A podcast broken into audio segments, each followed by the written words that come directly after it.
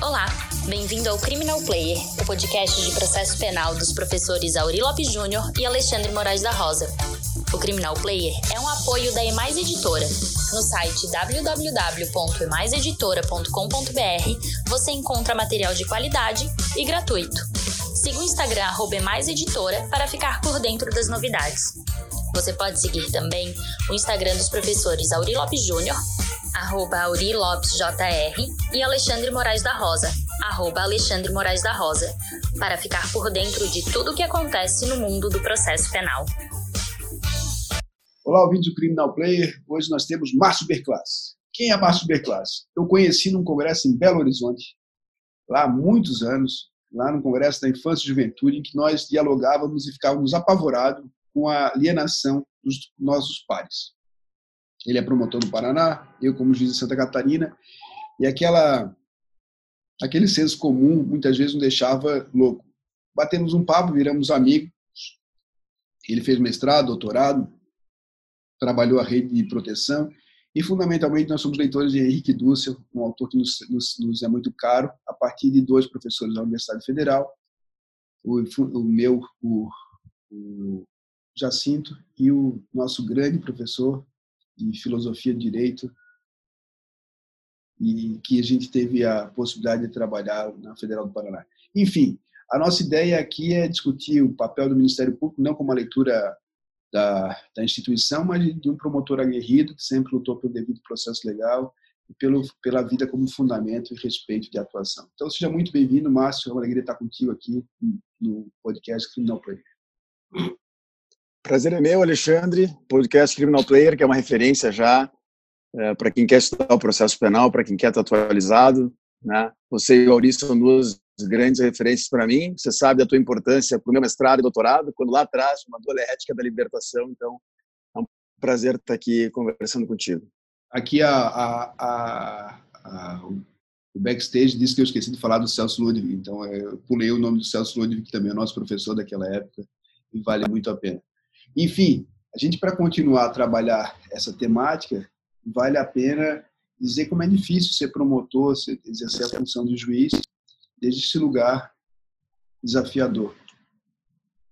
E a nossa dificuldade, então, né? A nossa dificuldade é para poder exercer a função de maneira democrática.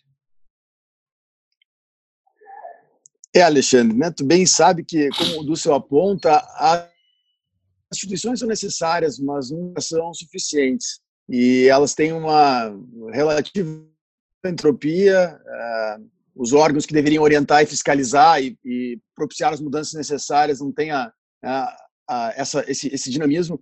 E, infelizmente, a, gente acompanha, pelo menos o Ministério Público, eu vejo nas escolas né, de Ministério Público em geral, e nas votações da corregedoria, é, algo está muito distante da, da, da preocupação para o Ministério Público do século XXI, né, para o Ministério Público com tanto tempo depois da Constituição, que tem um papel tão é, desafiador é, diante de um controle externo que mais de 32 anos, vai fazer 30, vão fazer 32 anos que a gente tem um controle externo da atividade policial insuficiente, tanto na polícia militarizada como na polícia investigativa.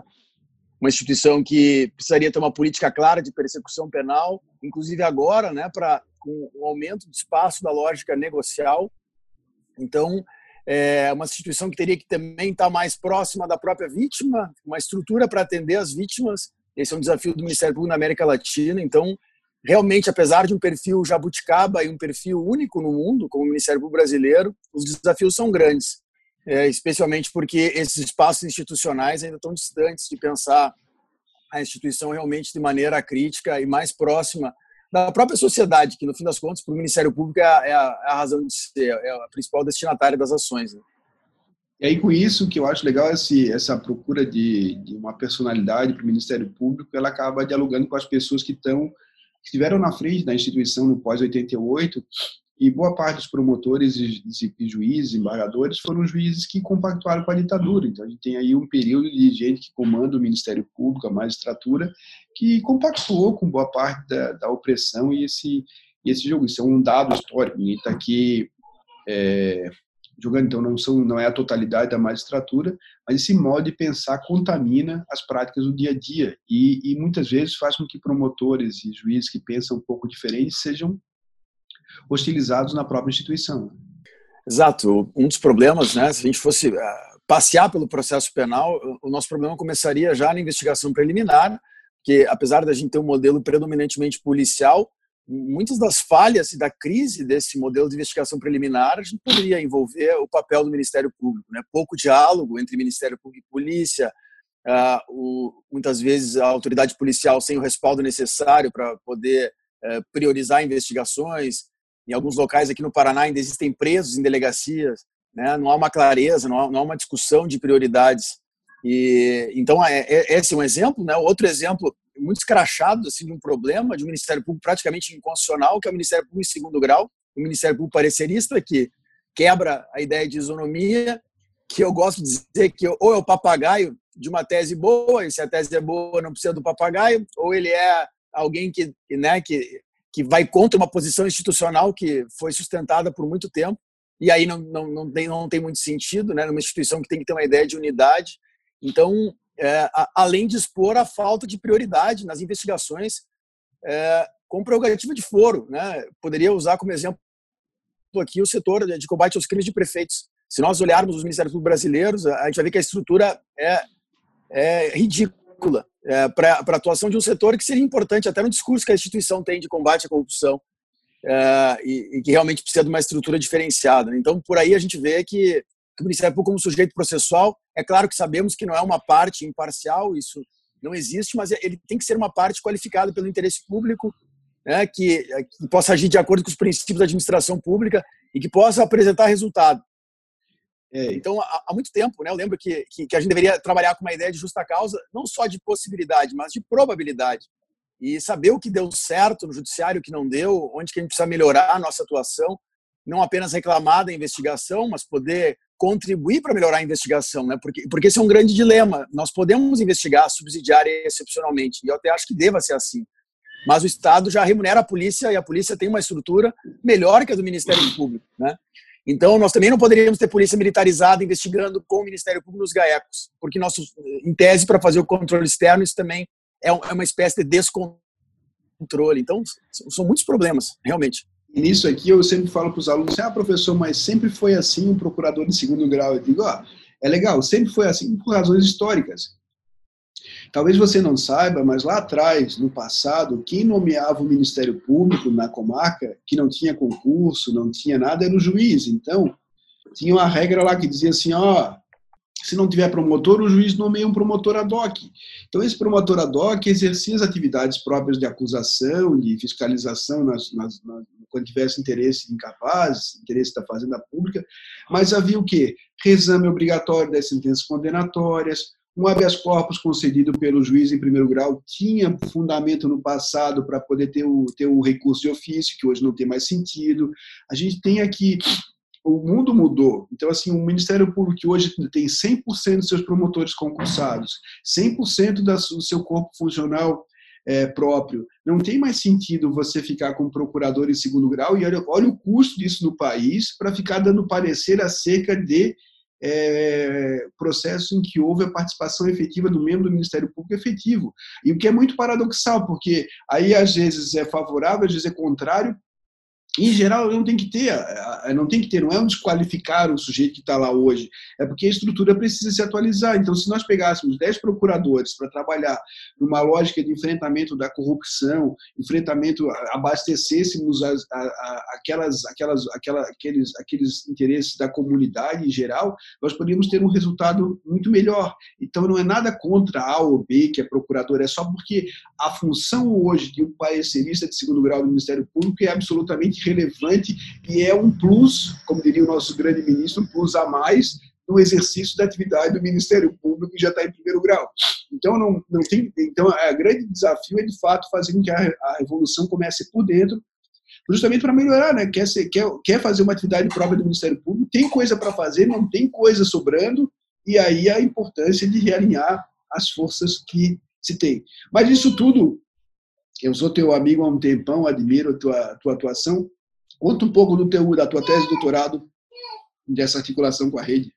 Então, Alexandre, só para é, fechando esse ponto, já passando para a tese, é, um dos grandes problemas que a gente tem que discutir, nós sabemos que processo penal não é instrumento de segurança pública, mas o Ministério Público, como titular da ação penal e um titular que tem um controle externo da atividade policial, pode sim, com o seu controle externo, buscar é, é, uma atitude preventiva, né? ter diagnósticos da criminalidade, poder orientar a polícia, poder é, questionar uma polícia militarizada que está em função de gabinete, não em policiamento ostensivo, poder assegurar a estrutura adequada para a polícia trabalhar, teve toda a mudança da cadeia de custódia. Então, além né, da mudança do segundo grau, a gente vê que esse esforço poderia ser aplicado para uma atuação mais qualificada na, na persecução penal como um todo, né, incluindo o controle externo, e realmente, especialmente, é, é, é, permitindo uma atuação coerente da instituição. Nós temos casos hoje em que o primeiro grau sustenta uma posição, o parecer do procurador é em outra, e aí valor de recurso, e no dia do,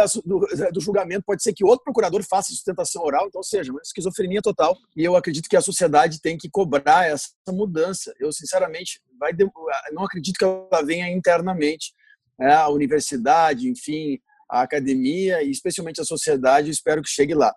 Falando agora da tese, né? um pouco da. Eu que trabalho em região metropolitana, hoje eu tenho atribuição do patrimônio público, civil e criminal, em algumas outras áreas também, mas uh, numa realidade de injustiça, né, que é a realidade brasileira, a gente está vendo como a pandemia na periferia tem um colorido diferente é, do, é, do, que no norte né, do mundo, a gente falando aqui para o sul do mundo, a ideia foi refletir um pouco através uma ideia de propor né, uma teoria da injustiça, né, já que a, a, nossa realidade é de injustiça e não é de justiça, então a, a, a justiça é uma ausência, a injustiça é uma presença, inclusive na cena criminal, olhando para o movimento zapatistas no México, busquei extrair três categorias, que é povo, necessidade e autodeterminação, e a partir daí projetar né, o que seria essa justiça de libertação, uh, ainda que a ideia fosse chegar no sistema de justiça né, e poder olhar para o judiciário, para o MP, para a própria defensoria e procurar uh, uh, enxergar onde está ou não está o povo, que é, que é esse conceito político né, restrito, é, do bloco dos oprimidos mesmo, que a gente sabe que a grande clientela do sistema criminal, é, das necessidades, que no fim das contas o sistema de justiça é, deveria existir para atender as necessidades, e aí a gente deveria ter uma preocupação maior com, né, com os problemas é, que o povo brasileiro enfrenta, por exemplo, falta de moradia, serviço, uma assistência social que não está estruturada como política, né?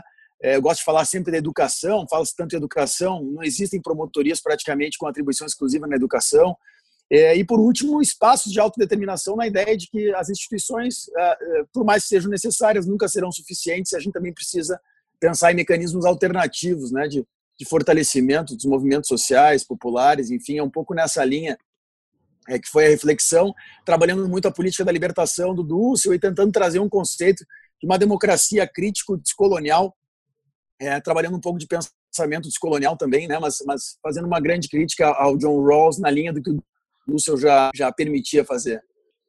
Pô, então isso é legal, o livro tá, tá o pessoal quiser comprar, ver aonde ou, ou ler, pode entrar em contato contigo também, qual o e-mail? Isso, ele, é, primeiro, né, está é, disponível na, na, no site da própria Universidade Federal do Paraná, tanto a dissertação de mestrado, que foi envolvendo democracia também, foi o tema dos conselhos, quanto a tese de doutorado, que é essa que eu acabei de mencionar, também foi publicado pela Diplácido, né, é, mas uh, essa, essas são né, praticamente as versões são muito próximas, né? E a ideia depois é, claro, atualizar, reduzir um pouco, porque a tese ficou bastante extensa.